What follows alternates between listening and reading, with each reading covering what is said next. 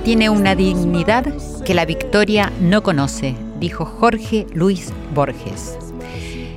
Y mi querido y gran admirado Nelson Mandela dice, me gustan los amigos que tienen pensamientos independientes, porque suelen hacerte ver los problemas desde todos los ángulos. Muy bienvenidos, queridos amigos, esta es una nueva emisión de Corazón Valiente, el poder de los valores. Reuniéndonos una vez más para compartir buenas noticias, sí, para que compartamos buenas noticias porque las hay, siempre hay, que las tomemos como luces, como faros que iluminan un camino a seguir que contrarreste con la violencia, con la falta de verdad y con todos estos valores que faltan y que intentan oscurecernos. Muy bienvenidos a Radio Nacional, la radio de todos. Que pienso que se enaltece muchísimo brindando un espacio en su medio de comunicación para considerar la educación desde el punto de vista de los valores humanos. La educación que nos convierte en verdaderos seres humanos en este momento histórico de cambio, ¿cierto? Para mí es ejemplar que un medio se interese por lo que realmente es imprescindible para la sociedad en este momento para poder sobrevivir a esta época de caos. Y sí, lo que necesitamos es verdad, honestidad, unión, solidaridad. Y acá estamos reunidos justamente para reflexionar sobre lo que necesitamos y no sobre aquello que nos excede, sobre eso que nos lastima, que no dejamos de saberlo porque estamos llenos de todas esas noticias y nosotros tratamos de hacer un camino paralelo a todo eso que ocurre para ver si podemos iluminar ese camino que está siendo un poco ensombrecido. Así acudimos a esta cita semanal para conectarnos a través de la escucha, para nutrirnos con ella y para ponernos en acción. Porque vieron que el proceso de conocimiento tiene varias etapas. Y la primera es tomar conciencia, sí, darnos cuenta de algo, pero después ponernos en acción. Porque ¿de qué sirve darse cuenta que necesitamos algo si después no hacemos nada para conseguirlo, no? Pienso que quizás serviría para sufrir, porque una vez que algo nos susurra ahí en el oído, que nos está dando la alerta y nos damos cuenta, ya no nos podemos hacer los tontos porque siempre nos va a seguir la resonancia de ello. Estamos comenzando así este encuentro en este viernes a las 0 horas, estrenando el fin de semana, con un propósito hermoso, el de pasar un lindo momento juntos, escuchar linda música y escuchar aquello que no puede esperar, estas necesidades, este despertar que necesitamos. Estamos junto a mis queridos productores, a Irene Rust, a Ale Segade, a mi querido operador técnico que nos mandamos un beso, Esteban Villarruel, y todos ustedes desde el otro lado. Y en algún lugar del éter estamos unidos mirándonos a través de los ojos del corazón. Sí, ahí estamos conectados. Y hoy te quiero invitar a reflexionar acerca de esta imperiosa necesidad de unión que está pidiendo la Tierra, ¿no? Con la solidaridad y el cuidado que esto implica. Ya dicta el refrán. La unión hace la fuerza. ¿Qué tal si lo podemos recordar a diario? Porque todos lo sabemos y seguimos de largo quizás. ¿Acaso sabemos que necesitamos unirnos para trabajar para el bien común? ¿Sabemos qué es el bien común? Digo, ¿pensamos en esto alguna vez? Porque ¿quién puede sentirse bien cuando el de al lado está sufriendo? ¿Podés ayudar? ¿Podés dejar de lado las ideologías para sumarte y actuar en pos de este bien común que estamos hablando, que es la inclusión social, el desarrollo humano, el desarrollo comunitario, los niños, la familia, la sociedad, ese bien que anhelamos todos, sin distinción de edad, de raza, de creencias, de condiciones sociales. Así que mis queridos amigos, cómodos, familia querida, relájense, escuchen los latidos de sus corazones. El aire entra y sale por la nariz y así en este relax, unidos por este encuentro, mirándonos con estos ojos que, el corazón nos da, damos comienzo al programa del día de hoy, recordándoles las redes sociales para que sigan escribiéndome, sigan escribiendo y alimentando estos corazones valientes de todos los que nos animamos a ser y trascender por nuestros valores en esta vida. Es arroba nacional AM870 Arroba Silvia Pérez OK es mi cuenta de Twitter y de Instagram. También me podés seguir en mi fanpage que es Silvia Pérez, sitio oficial. Y nos podés escuchar por Cablevisión en el canal 955. O si tenés DirecTV también nos podés escuchar por el canal 976. Y como siempre te recuerdo que podés escuchar toda la programación de Radio Nacional en radionacional.com.ar. Quería decirles que pienso que la Argentina hoy es protagonista de muchas iniciativas solidarias, sí, que unen la ayuda mutua con figuras relevantes, a veces del ámbito deportivo, del cultural, del artístico, figuras que, que son desconocidas. Hay una misión que se está creando, que está creando conciencia y que nos está haciendo dar cuenta sobre la importancia de no ejercer violencia en ninguna circunstancia Sí, está sucediendo eso. Quizás no se dé a conocer, pero eso sucede. Estamos apelando a la tolerancia y a la solidaridad como vehículos de crecimiento personal y social. Y esto es muy importante, porque quizás lo que el Estado no, no nos está pudiendo dar, lo estamos capitalizando para el desarrollo personal, que nos conduce a este camino del bien común. Y antes de dar comienzo a nuestro programa de hoy, quiero leerles un, fragmento del libro de La oración de la rana de Anthony de Melo acerca del servicio. Dice, un agricultor cuyo maíz siempre había obtenido el primer premio en la feria del Estado, tenía la costumbre de compartir sus mejores semillas de maíz con todos los demás agricultores de los contornos. Cuando le preguntaron por qué lo hacía, dijo, en realidad es por puro interés. El viento tiene la virtud de trasladar el polen de unos campos a otros. Por eso, si mis vecinos cultivaran un maíz de clase inferior, la polinización rebajaría la calidad de mi propio maíz. Esta es la razón por la que me interesa enormemente que solo planten el mejor maíz. Todo lo que das a otros, te lo estás dando a ti mismo. Y recuerda siempre, el que no da, pierde. Vamos a una pausa y escuchamos Color Esperanza, Diego Torres. Sé que hay en tus ojos con solo mirar, que estás cansado de andar y de andar y camina girando siempre en un lugar. Sé que las ventanas se pueden abrir. Cambiar el aire depende de ti, te ayudará. Vale la pena una vez más saber que se puede, querer que se pueda, quitarse los miedos, sacarlos afuera la cara, color esperanza, tentar al futuro con el corazón.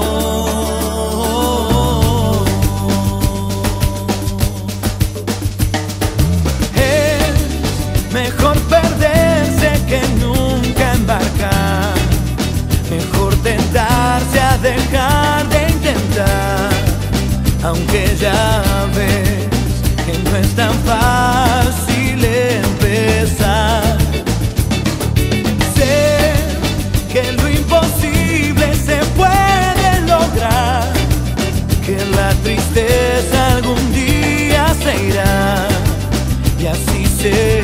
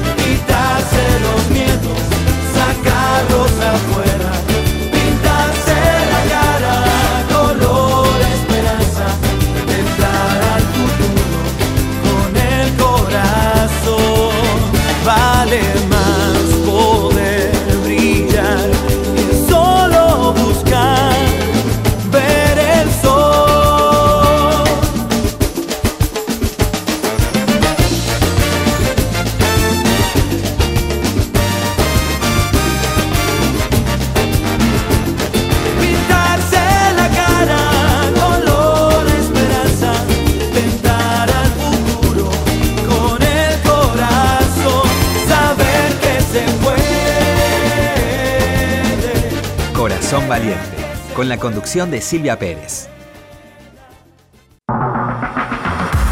Corazón Valiente, segunda temporada en Nacional.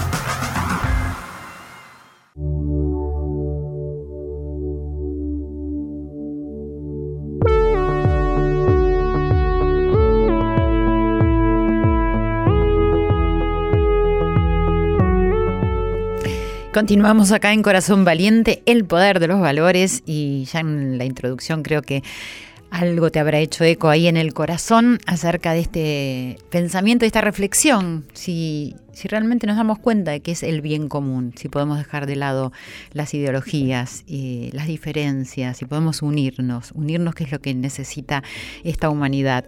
Y hoy nos visita una persona muy especial que sabe un montón de esto, que no le pregunté, está allá en nuestros estudios cómo se pronunciaba el apellido, así que si no lo digo bien me va a perdonar, se llama Fipi Palou. Sí, Palou o Palú. O Palú. Ah, yo pensé que era Palú. Bueno, buenas noches. Muchísimas gracias por estar acá. Ella es la creadora de la Fundación Manos en Acción desde hace cinco años. Y Más. Más, ok. Ya me tenía, tengo mal anotado. Bueno, desde hace mucho más y ahora nos va a contar. Eh, Fifi se llama Fifi, que lo leí, me parece muy simpático, pero se llama igual que yo, ella, se llama Sí, Silvia. sí, sí. Eh, me parece significativo. Y esto es porque tu hermana no podía pronunciar tu nombre. Sí, sí, sí, sí, sí, sí. Fifi tiene una historia muy, muy linda, muy inspiradora y es a lo que nos vamos a dedicar hoy. Ha, ha sido madre de muy joven. En la eh, secundaria. En la secundaria, sí, tiene una, y su hija se llama Julieta, esas Sí. casualidades y causalidades como mi vida, que nos llamamos Silvia y tenemos nuestra primera hija que se llama Julieta. Ay, qué divina me muero. Y madres solteras, Sí, además. sí. Pero bueno, vamos a hablar un poco de, de dónde venís, de qué familia venís, es decir, cómo fue tu infancia antes de llegar a ese quinto año donde quedaste embarazada. Ah, no, mi padre fue, fue la primera selección de los Pumas que fue a jugar a, a Francia y la conoció a mi madre en Alemania y se enamoraron. Y bueno, y ahí nació mi primera, eh, eh, su primera hija, mi hermana. Después de- se fueron a España, yo nací en España. Y bueno, después se vinieron a la Argentina. Así que vengo de una madre totalmente alemana que vino acá por primera vez a los 26 años y mi padre este, argentino. Así ¿Y, que y cómo transcurrió tu, tu infancia? ¿Qué te, qué no fue fácil, no fue nada fácil, no fue nada fácil. Se separaron cuando yo era muy, muy chica y, y bueno, mi madre tuvo grandes problemas de salud y te diría que básicamente nos criamos bastante solas, somos tres hermanas y bueno, pasamos por situaciones difíciles que, que eso por ahí me hicieron tener una sensibilidad especial por las chicas, por las adolescentes, porque no quiero que nadie pase lo que yo pasé. Y, y por eso siempre, este, bueno, eso tiene algo que ver con, con cuando se hizo Manos en Acción, la creación de decir una casa de Manos en Acción, es donde una casa donde siempre hay un plato de comida caliente, donde siempre hay un abrazo, siempre hay una palabra de contención, siempre hay amor. Y bueno, eso tiene que ver, creo que, si vos me lo preguntas, con la infancia de uno. Sí, te lo pregunto justamente porque creo que la infancia determina mucho quiénes somos y- y Exactamente. qué es lo que uno puede hacer a partir de- de- del lugar en el que nos toca ir creciendo y donde nacemos y que en realidad son nuestros primeros maestros, ¿no? Los padres y las escuelas, cuando, cuando los tenemos. Exactamente, exactamente. Así que bueno, sí fue. Fue difícil. muy Entonces- difícil, muy difícil. Y, y después cuando llegas a, a la adolescencia y quedas embarazada. Y cuando llegué a la adolescencia, sí, este, pasé por varias situaciones, Silvia no lo digo en todos lados, pero la verdad que bastantes traumáticas y difíciles, este, entre ellos abusos. Por eso me- yo me, me- me aferro mucho a, a la adolescencia, a las chicas, al cuidado, este, a que los padres estén presentes. Y, eh, y bueno, después transcurrí y yo lo único que deseaba en mi vida, me acuerdo que era tener una familia. Mm.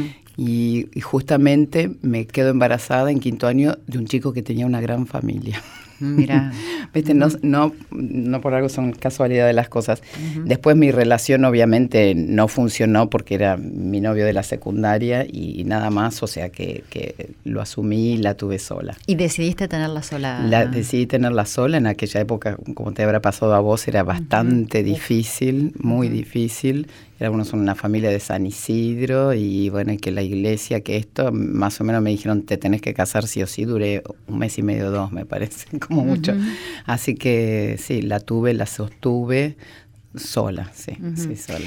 ¿Y ¿Qué aprendizaje te dio? Nada, fue, fue lo máximo. Yo, este, yo me acuerdo que, que eh, era, bastante, era bastante difícil porque eh, bueno, había que criarla, trabajar, por eso tampoco pude estudiar, o sea, no, no recibía ayuda económica, yo era muy chica.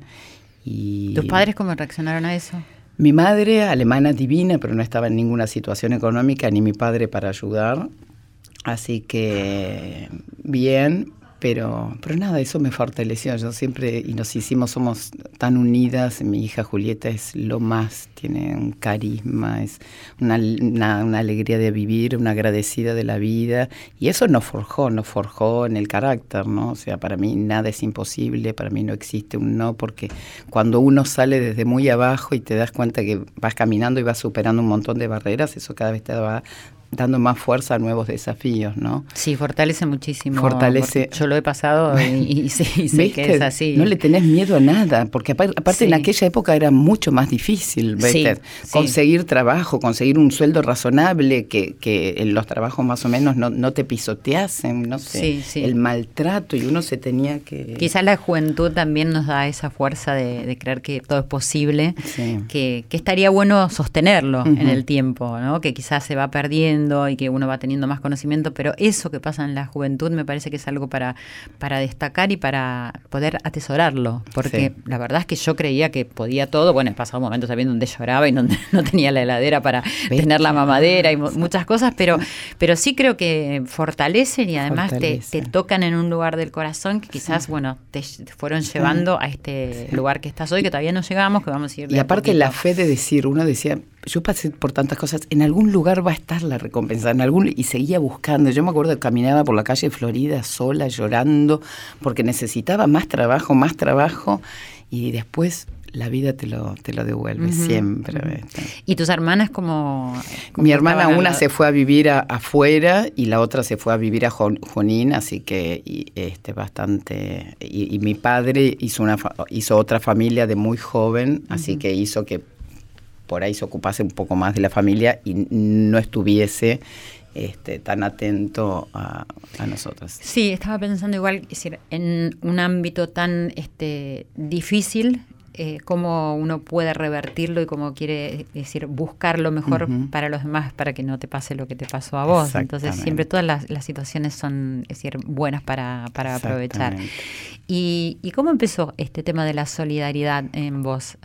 yo, me acuerdo que siempre lo traía, cuando fue la época de la guerra de las Malvinas me iba a hacer las cajas, después el programa Andrés me iba a colaborar como voluntaria, si había alguna chica que tenía un problema en, en, el colegio, la, la, ayudaba, o sea, yo, yo sentía que me hacía feliz y me sentía bien si hacía algo por otro. O sea, que está en vos desde siempre. Sí, está, está en, en mí desde siempre, desde chiquita. ¿Y cómo comenzaste con una acción así más importante? Más importante, eh, cuando nos fuimos a vivir a Manzanares, bueno, cuando Julieta tenía 11, 12 años, conocí una persona maravillosa que fue mi ex marido, este es un escribano David Cian, divino, y, y bueno, con él tuvimos otra hija y nos fuimos a vivir casi al campo en Manzanares, y ahí un día viene un buscarme este, para hacer caritas. eh, Río Luján, Fátima, Manzanares, kilómetro 61, que no existía nada social, nada social. Bueno, lo hicimos con, con el padre Gabriel. Y bueno, y después al, eh, al, padre Gabriel lo trasladaron a otro lado. Y bueno, yo me había comprometido con todas estas familias y decía, no puede ser, o sea, no puedo abandonarlo todo lo que vengo haciendo. El, el padre que pusieron lamentablemente no funcionaba y así es como empecé de a poquitito a armarme sola con todo lo que había aprendido y bueno, yo le pregunto al padre que estaba en ese momento, había, había una chiquita que cada vez que la internaban en el Garraham tenía un problema en la columna, volvía a su casilla de madera toda rota, sin baño, sin cocina, con sus 10 hermanitos, cada vez que volvía se volvía a infectar. Entonces yo le dije al padre, quiero hacerle una casita a, Noelia para que se salve y en ese momento el padre me dijo, Caritas no está para hacer eh, casa. Entonces, este, este, bueno, y ahí empecé a juntar gente y así hicimos la, la primera casita. Me acuerdo que el Banco Hipotecario con Paula Solzona me ayudó a hacer una y bueno, armamos como grupos de voluntarios. En cinco meses hicimos una casita divina, después hicimos para otra familia, para otra familia. ¿Cómo lo lograste? ¿Es decir, a través de tus contactos? A, a través de mis contactos, sí, a través de mis contactos. Este, y, tenía, bueno, un padrino de radio Sí. Este, este que, que, bueno, me sacaba en la radio y ahí me escuchaba mucha gente y bueno, y se iban sumando de todos lados, entonces uno traía las chapas, el otro traía esto, venía un arquitecto y así fue. Yo creo que, o sea, nada es imposible, Silvia. Cuando uno se propone algo, ¿entendés? O sea, para mí era lo único que me importaba era hacerle una casita a Noelia. Y bueno, y después la gente se cebó, le gustó tanto porque que bueno, hicimos otra, hicimos otra, y ahí cuando fue cuando Paula Solsona me dijo del hipotecario, me dice, Fifi, no podemos seguir bajándote plata para las casitas, no sé dónde, tenés que poner una personería, tenés que hacerte una ONG. Yo le decía, ¿de qué me hablas? Yo lo único que no sé ayudarme. Y bueno, así siempre hay alguien que te va guiando y jamás, o sea, sin ninguna intención. Y bueno, y así fue como empezamos a pensar un nombre y dije, bueno, tiene que ser un directorio bastante polenta que me acompañe, referente, personas. Entonces, el presidente de Coca-Cola FEMSA fue eh, socio fundador, después el dueño de un barrio Pacheco Golf, de empresas de ladrillos. Entonces, eso fue por ahí una parte bastante inteligente. Entonces, bueno, yo salía ya a pedir, decía, bueno, mira que el presidente de Coca-Cola, y ya es como que te vas animando un poco más. ¿Conocías a esas personas? Sí, obvio, ah, obvio. sí, sí, sí. Y, lo que yo hacía en una época de las casitas, que yo lo llamaba Villa Tour, este, siempre los invitaba y lo subía este, a mi auto o a mi camioneta y le mostraba todas las cosas que íbamos haciendo. Y me acuerdo que vino el presidente de Coca-Cola FEMSA, un hombre muy poderoso y, y, una persona divina. Y cuando vio todo lo que hacía, me dijo en su momento, me dice, toma, te doy 10 mil dólares para que lo pongas en la familia que vos consideres. Y esa fue la primera vez que yo por ahí recibí plata, así que creí que me moría, tenerle la responsabilidad. Y bueno, y después uno se, se, se, va acostumbrando, después se suma otro y otro y van viendo que las cosas vas haciendo bien y, y, bueno. y Es importante destacar decir, eh, que toda esta gente que está en el lugar que está eh, social, empresarial, es decir, que esté disponiendo de dinero para esta necesidad que tiene el país en este momento y que mm, no se está cubriendo como corresponde. Y es muy valioso porque podrían quedarse sin hacer nada, lo mismo que vos, ¿cierto?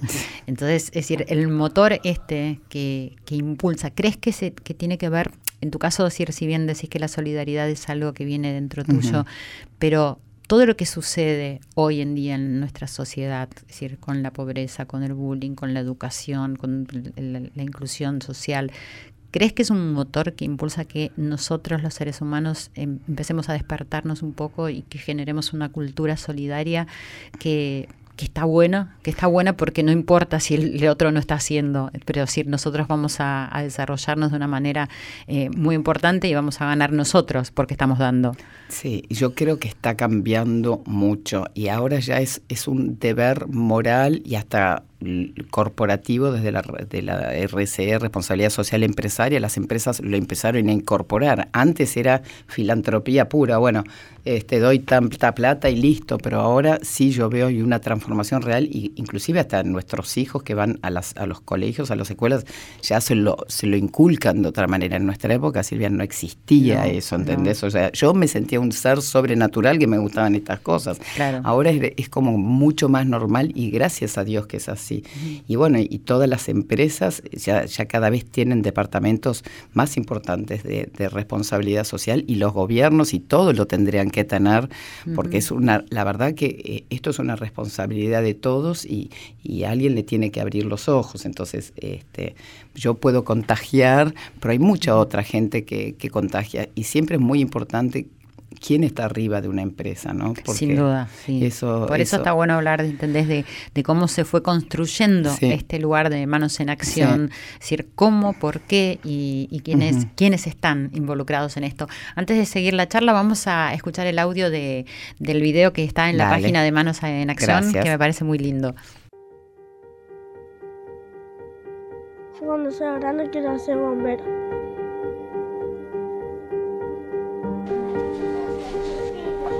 ¿Quién quiere agradecer por algo?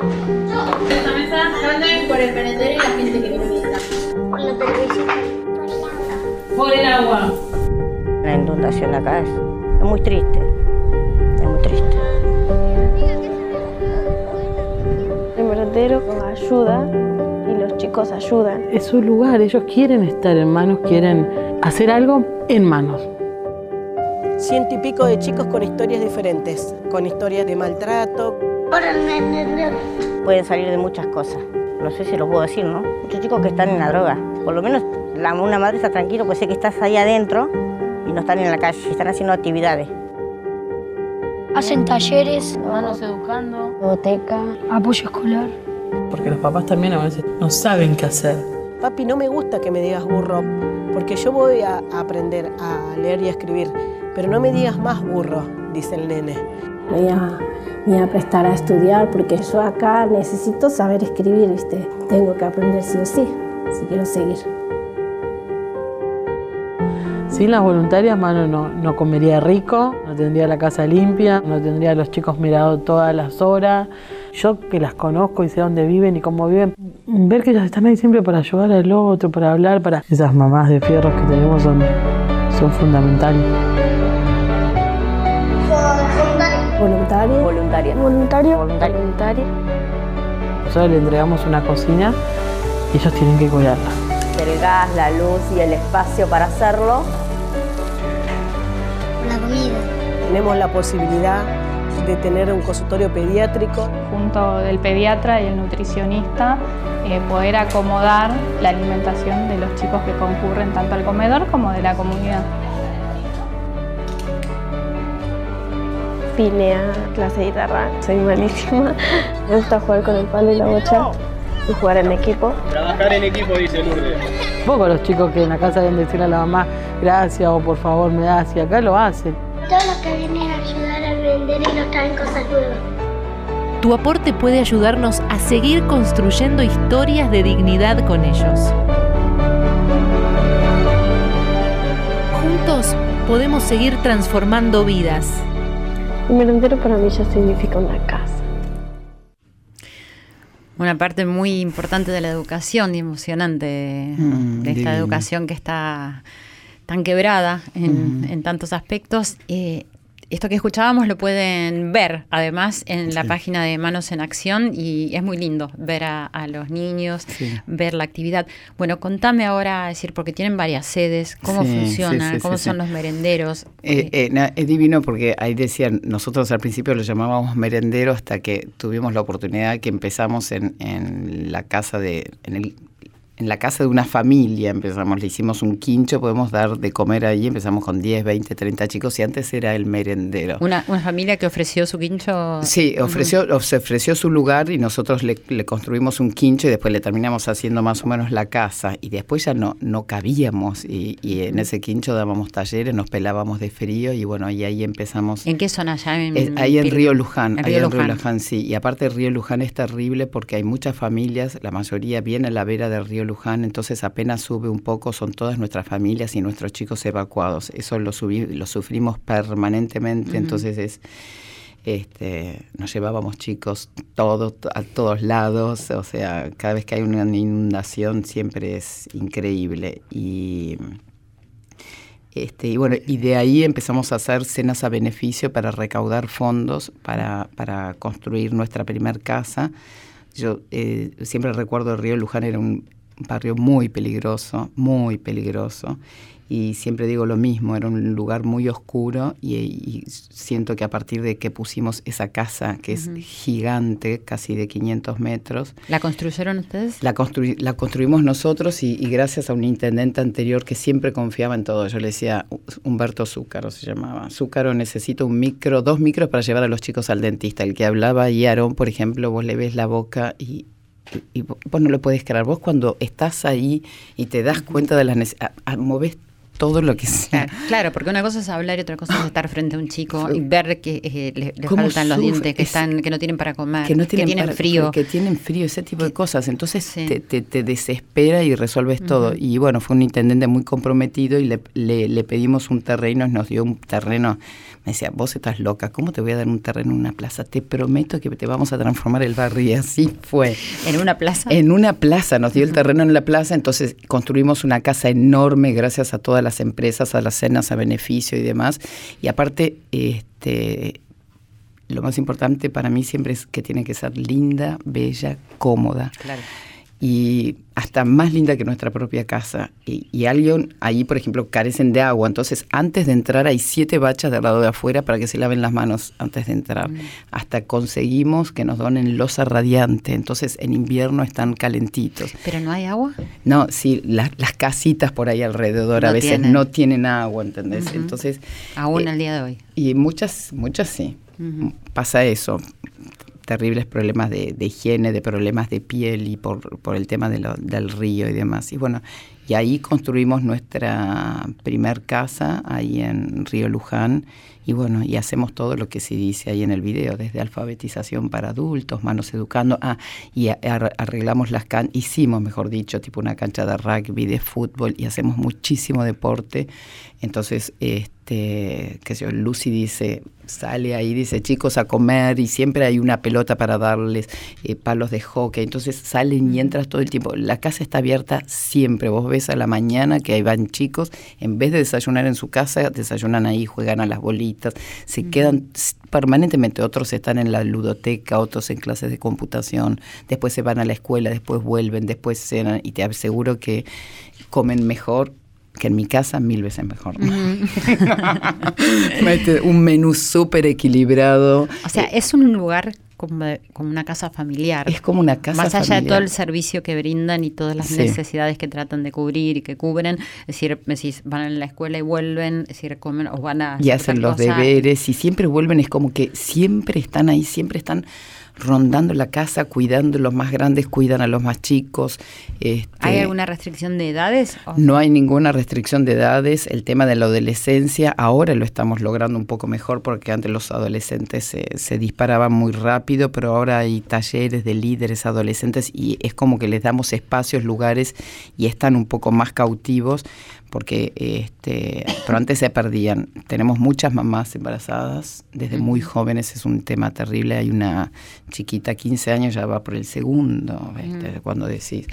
Esos son temas a tratar bastante jorobados, pero bueno, hacemos lo que podemos. Sí, claro. ¿Y quiénes son las personas que se ocupan de cocinar, de atender los medicamentos, es decir, de enseñarles? Nosotros todo, absolutamente todo lo que hacemos es pago. O sea, tenemos pediatra todas las semanas, es paga, nutricionista. es- Todos los profesionales Todos cobran. son, hacer- sí, eh, sí, sí, hasta alfabetización para adultos, hasta tenemos lo que es una terapia familiar. A veces ellos por ahí tienen naturalizados temas tan difíciles como la, la violencia, la agresión, la violación.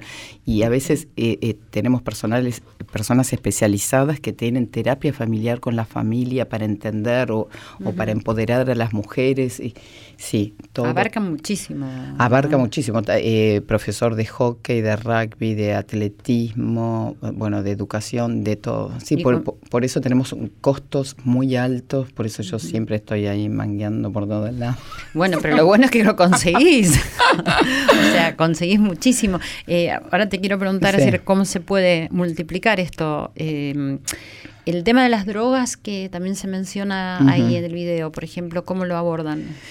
Mucho todavía, sinceramente, no lo hemos abordado porque los chicos cuando empiezan a, a- a drogarse se van. Es muy difícil retenerlos. La verdad que es muy difícil retenerlos. Lo importante es que no se vayan antes. Una vez que se van, a veces es difícil. O cuando salen a robar y demás.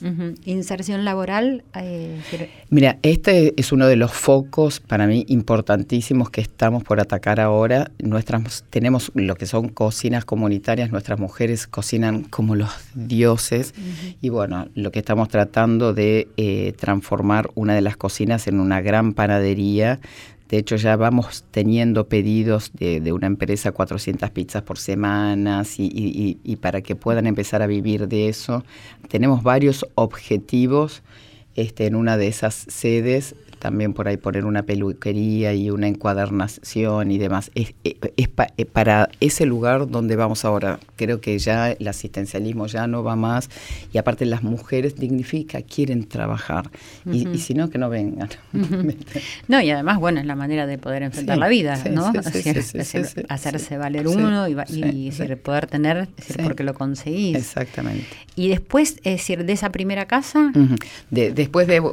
Primero empezamos con el centro comunitario Manzanares y ahí es cuando empezamos a atender las familias, que es algo más chiquitito. eh, y ahí teníamos taller de computación y hacemos todo lo mismo. Después conseguimos, empezamos en un merendero en Río Luján, este que te contaba, y después hicimos la primer casa en Río Luján, que es enorme. Este, y eh, en el barrio Luchetti, que es otro barrio por ahí, eh, también había muchas necesidades, muchas necesidades. Pusimos un quincho en un terreno que nos donaron y empezamos de la misma manera en el quincho, en el quincho, y ahora se construyó otra casa muy grande y tienen las mismas características las dos. ¿Qué cantidad de niños y adolescentes creen Nosotros, que más o menos eh, atienden? eh, 535 son los que tenemos censados que pasan por alguno de nuestros programas, porque por ejemplo que, que venga alguno por ahí únicamente atletismo, pero por ahí no viene a comer, y chicos eh, este, o, o a manos educando o algún taller de música, arte o de computación, lo que fuese, pero algunos no vienen a comer. Para comer generalmente en, en cada casa está entre 130, 150, 160 por día Por en cada lugar. todos sí. los días. Sí. Y en las vacaciones de invierno, por ejemplo, se desayuna, almuerza y se cena a la noche y ahí sí hay por lo menos 200 en cada casa, sí. ¿Y cuántas personas trabajan para eso?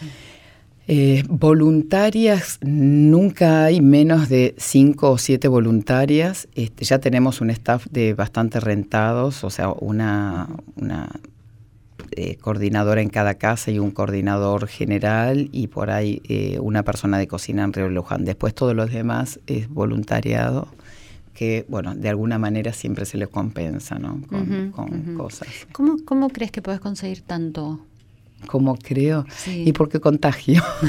Cuando van, ven, no, o pero sea, acá estamos hablando de algo muy importante que es conseguir que decir que gente que está en eh, situaciones y posiciones muy acomodadas, es decir, pueda despertarle algo como para decir, bueno, es decir, yo tengo mucho y puedo repartir y puedo ponerme al servicio de esta causa porque me va a hacer bien también. Es decir, ¿cómo crees que lo logras? ¿Cómo se puede multiplicar? Es decir, esto en, Estoy en vías de en multiplicarlo. otras ¿eh? zonas, digo, pero Sí. tampoco que, recaiga solamente en vos, o sea, cómo se podría Sí. ramificar, porque de verdad desde acá, desde este lugar, estando frente a vos, sé que debe ser un esfuerzo tremendo, pero suena como que hay un camino posible, Sí. es decir, que es el despertar a aquellos que tienen más y que pueden ayudar a los que no tienen Sí. para ese desarrollo. Yo, yo si me decís cuál es por ahí es uno de mis objetivos y para dónde voy y lo que más me obsesiona es este primero cómo se despierta, últimamente lo estamos logrando mucho con lo que se llama voluntariados corporativos. Las empresas este, necesitan hacer eso y involucrar a su gente. Y una vez que, que viene su gente y después ellos siguen volviendo, siguen teniendo relación con algún chico, tipo mentoreando a alguno. Eso funciona bastante bien y las empresas cada vez lo quieren hacer más. Y cada vez que viene una empresa siempre te deja un valor agregado. Ahora hicimos un voluntariado corporativo de 300 personas al mismo tiempo, de una empresa entera. Entonces, ahí lo manejamos muy bien. Río Luján necesita arreglar la cancha, pintar la cocina, eh, eh, clasificar la ropa. Todo ta, ta, ta. especificado. Todo especificado. Entonces, ahora te- otra empresa nos pide tres voluntariados más y siempre tienen que dejar algo. Este, y bueno, y, y ¿Eso ese, retroalimenta al funcionamiento de la empresa? a la, no solamente a la empresa, sino a nuestros chicos, porque nuestros chicos empiezan a hablar de otra manera, ven, ven otras cosas, viene la gente de finanzas y se pone a armar el contrapiso de no sé qué.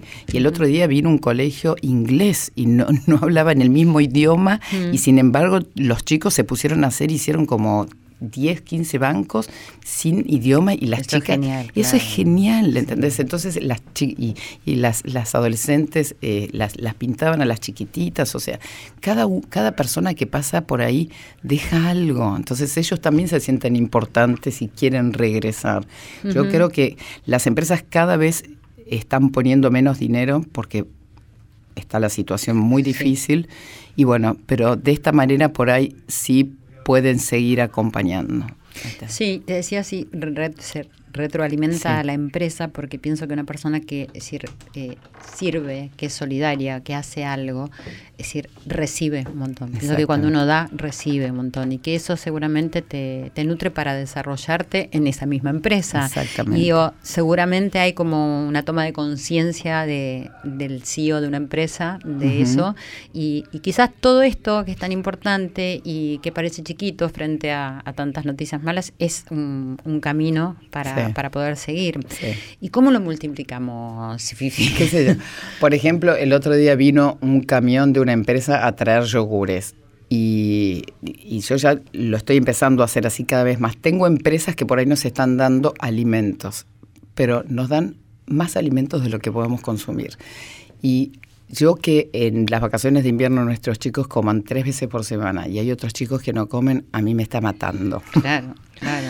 Entonces, digo, ¿cómo se puede hacer? Y un poco vamos para ese lado. Entonces, por ahí vienen a veces camiones de comida y el otro día, en ese voluntariado de 300 personas, yo dije, va a venir un camión de comida, van a ayudar los voluntarios a bajar la comida y en el mismo instante hubo nueve comedores de la zona de Pilar retirando mm. este para ellos. Nosotros nos quedamos con lo justo y necesario. Claro. Y lo demás lo distribuíamos, lo distribuimos y también habíamos recibido donaciones de otros desodorantes y, otras cosas. O sea, y más que nada e, es, es, eso a lo que voy. O sea, en el Día del Niño tuvieron un juguete, los demás se guardan para otros lugares y vamos haciendo cada vez una red más grande de empresas que confían en nosotros porque nosotros sabemos a dónde llevarlo y eso va pasando un poco. Y de una manera que por ahí siento que podemos crecer, ahora en el, en el Bajo Bolón de San Isidro, le, pedimos al intendente que queríamos llegar ahí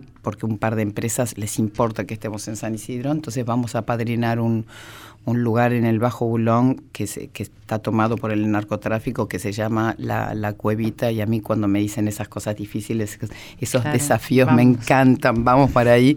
Y bueno, y ese lugar cuando lo fui a ver funciona muy bien, un comedor, talleres y demás, pero es para tirarlo abajo. Así que estamos en eso, consiguiendo fondos, materiales y todo eso para tirarlo abajo y construir algo este, mucho más digno que puedan trabajar, porque hay, lo, que le pasa a estos lugares que por ahí es imposible.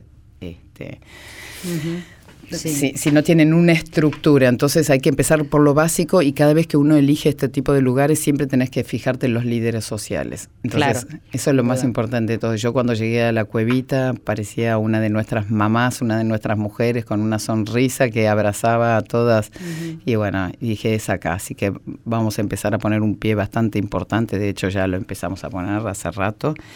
Este, así que bueno. Y el Estado, ¿Alguna vez acudiste al Estado para eh, que ayude, eh, colabore? Eh, mira, para que copie tu modelo. qué divina, qué divina.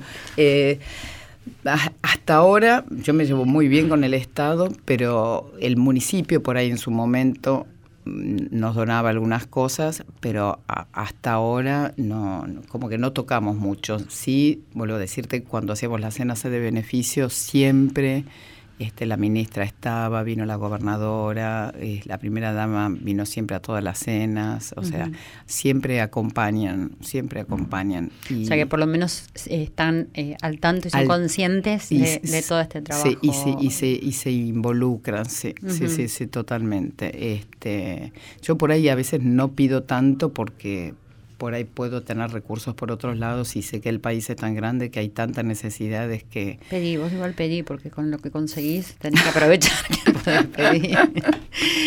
¿Y, qué te ha decepcionado? ¿Qué te decepciona? Ya no me decepciona nada. Al principio uno se, le daba dolor, le daba frustración, hasta que aprendí, haz el bien y no mires a quién, ¿entendés? Porque generalmente si vos me decís la casita de Noelia, de todos los, de la familia de Noelia, puedo decir que se rescata una o dos personas, ¿entendés? Entonces uno no tiene que mirar lo que hizo, ¿viste? Porque uno transforma en el lugar que menos se imagina. Sí, lo importante es hacer. Lo eh, importante es hacer. Pero nunca te caes, nunca te caíste y, se te fueron las fuerzas por momentos. Muy pocas veces. Eh, y cuando pierdo las fuerzas, voy, estoy ahí y ahí vuelvo a tener fuerzas y energía para seguir luchando. O sea, lo mejor de todo es estar en el campo. Este, si yo disfruto mucho más estando en la casa de, de, de alguna o yendo dentro de la villa, dentro de donde fuese, que, que haciendo cualquier, que yendo a la peluquería, por ejemplo. Bueno, eso, sí, eso es tremendo. eso es tremendo. Pero y, y, ahora me toca mucho más y me cuesta estar en la parte de, de recaudación de fondos y extraño mucho eh, estar mucho más en el campo. Yo era mucho más feliz en el campo por esta tarea, hay que hacerla y ahora doblemente y ser creativo, porque todo el tiempo tenemos que ser creativo. Este año por primera vez no podemos hacer la cena beneficio. ¿Por uh -huh. qué? Y ya porque la, la, la, empresa que nos compraba cuatro mesas nos compra una, la que nos compraba una entera nos compra, y el costo de hacer una comida a beneficio es muchísimo. Muchísimo, sí. Entonces es el riesgo muy grande, entonces dijimos, a ver, ¿qué otra cosa creativa podemos hacer? Bueno, el lunes que viene hacemos un, el, un hotel, siempre nos acompaña, el Sofitel, el de Brick de Sofitel, hacemos una muestra de fotos. Y ¿Les bueno, ofrece el lugar? Siempre nos ofrece el lugar, nos da el catering, va a ser algo muy, muy paquete, siempre viene Vero Varano, Katy Fulopa a, a conducirlo y bueno, se hace la muestra de fotos que vinieron fotógrafos a sacar a nuestras casas a nuestros chicos, se, se subasta, bueno, eso va a ah, ser... Las fotos son de todas las acciones que realizan Manos en Acción. Exactamente, ya, ya, ya, es el segundo año que Ajá. se eligen cinco fotógrafos por año, van y sacan a los chicos y una curadora las, las elige y ahora están expuestas en el foyer de, en, en el de Brick. Sí, sí, ahí, y así que si quieres venir el lunes, sí, sí, claro, eh, feliz de la vida que vengas a, a visitarnos. Y bueno, y después... Eh, también estoy muy orgullosa porque nos juntamos con la Fundación Julio Boca y con Patronato de la Infancia y por primera vez se juntan tres organizaciones que trabajan por los chicos y el 10 de octubre vamos a hacer la primer gala por los niños uh -huh. este, y yo creo que eso va a ser un evento de recaudación bastante interesante, pero lo que más me gusta de todo es este mensaje, ¿no? Nos juntamos porque Unos solo no unimos, podemos. Exacto. Empezamos, empieza a haber mucho. Empieza esto, a haber mucho, ¿no? sí, es sí, decir, la fundación, sí. las organizaciones empiezan a colaborar unas mucho, con otras. He hecho un par de entrevistas y donde vemos esa colaboración y, y, es un poco lo que necesitamos. Es, claro, es que, es, por eso digo, como una situación triste, uh -huh. triste, ¿no? De falta de, de lo necesario para tener una vida digna nos puede elevar, ¿no? Nos puede hacer este, reaccionar y poder hacer lo que quizás no haríamos si tuviéramos comodidades y si recibiéramos todo. Me parece que es parte del, del sí. desafío, tomar lo que viene sí. y, y, ver qué, un, qué sí. hacemos con eso. Te quería preguntar, ¿tus hijas te acompañan en esto? Sí, sí, sí, sí, sí, sí. Julieta este, fue durante 10 años gerenta de ventas del Four Seasons y después del Hyatt de Carmelo y renunció para trabajar conmigo en todo el tema social. No solo en manos, sino que estamos haciendo otra empresa social muy divina que no vale que la pena que te la cuente ahora, pero divina. Si y ella se está enfocada, bueno, ahora, ahora te la cuento, ella está enfocada mucho en eso y maneja parte del voluntariado corporativo este, con, con, las grandes empresas. Es muy ordenada y demás. Y Mora es, tiene 21 años, saca fotos y... Pero son parte. Son parte. A, a, antes detestaban de chicas porque decía que yo siempre vivía colgada con miles de chicos y no le daba bola y estaba por otro celos, lado. Celos. Claro. Pero ahora este, Julieta me dice todo el tiempo, mamá, cortala, ya me está dejando una herencia de 500 chicos, dejate de hinchar, quédate acá. Bueno, pero ya lo tiene asumido. Decime que ya nos queda poco tiempo, me están diciendo. Acá tenemos en el estudio unas cajas que trajiste sí. eh, que dicen manos en acción sí. y que son como unas cajas de pan dulce. De pan dulce y navideñas, sí, porque navideñas. otra manera de recaudar fondos, este año vamos a hacer eso. Nuestras mujeres hacen unos pan dulces que Maru Botana fue, hizo la, la receta divina. Mm, riquísima Ay, que hace sí, ella. Esa bárbara. Y, y, pero vamos a hacer las cajas para vender a las empresas, o sea que las empresas... Ah, buenísimo. Sería genial Hay que, que muy se buenas contacten. ideas también, claro. Muy buenas ideas, y, pero también necesitamos empresas que nos financien. Por ejemplo, Cookmaster, que es una empresa de catering, nos va a financiar las cajas, porque imagínate, nosotros claro. no podemos comprar dos maní. Este, y, así mm. que, y bueno, y nosotros vamos a salir a la venta, entonces pedirle a las empresas que en vez de comprar una caja a algún lugar, les compren las cajas a manos en acción. ¿Qué le quisieras decir a la gente que nos está escuchando en toda la República Argentina y en muchas partes del mundo? Tenemos oyentes en, en muchos lugares del mundo. Ay, qué divino. Que nada, a mí a veces me, me, me pone triste por ahí ver mujeres que no saben qué hacer de su vida. Y por otro lado, que hay tanta gente que necesita de esas mujeres. O sea, que no hay nada que saque más de la depresión, nada que te haga sentir más útil que hacer algo por el otro. ¿Viste? Que, que, se pongan en movimiento, que busquen el lugar. El lugar perfecto no existe y aparte uno tiene que empezar haciendo algo, aunque sea clasificando ropa, lo que fuese. Y esto después uno va encontrando su, su lugar pero nada, que, quede, que, que deje, quede, quede. Mientras más das, más necesitas dar y es algo que, que no tiene, no sé, no, no, no tiene límite. Y solamente hay que experimentarlo para saber de qué se trata. Eso digo siempre. hay, algo que de esto que es científico, pero hay que hacerlo para poder comprobarlo.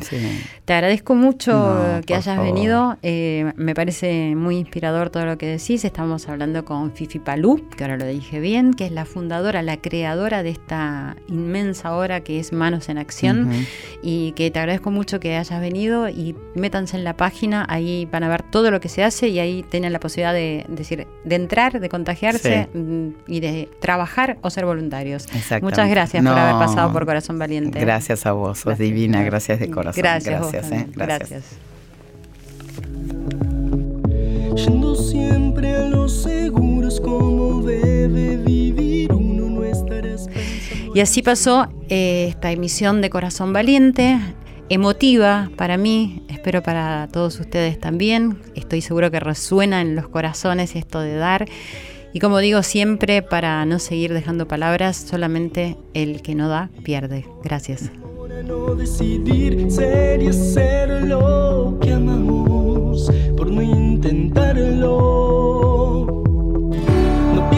Tanto y siente más, es el secreto para avanzar.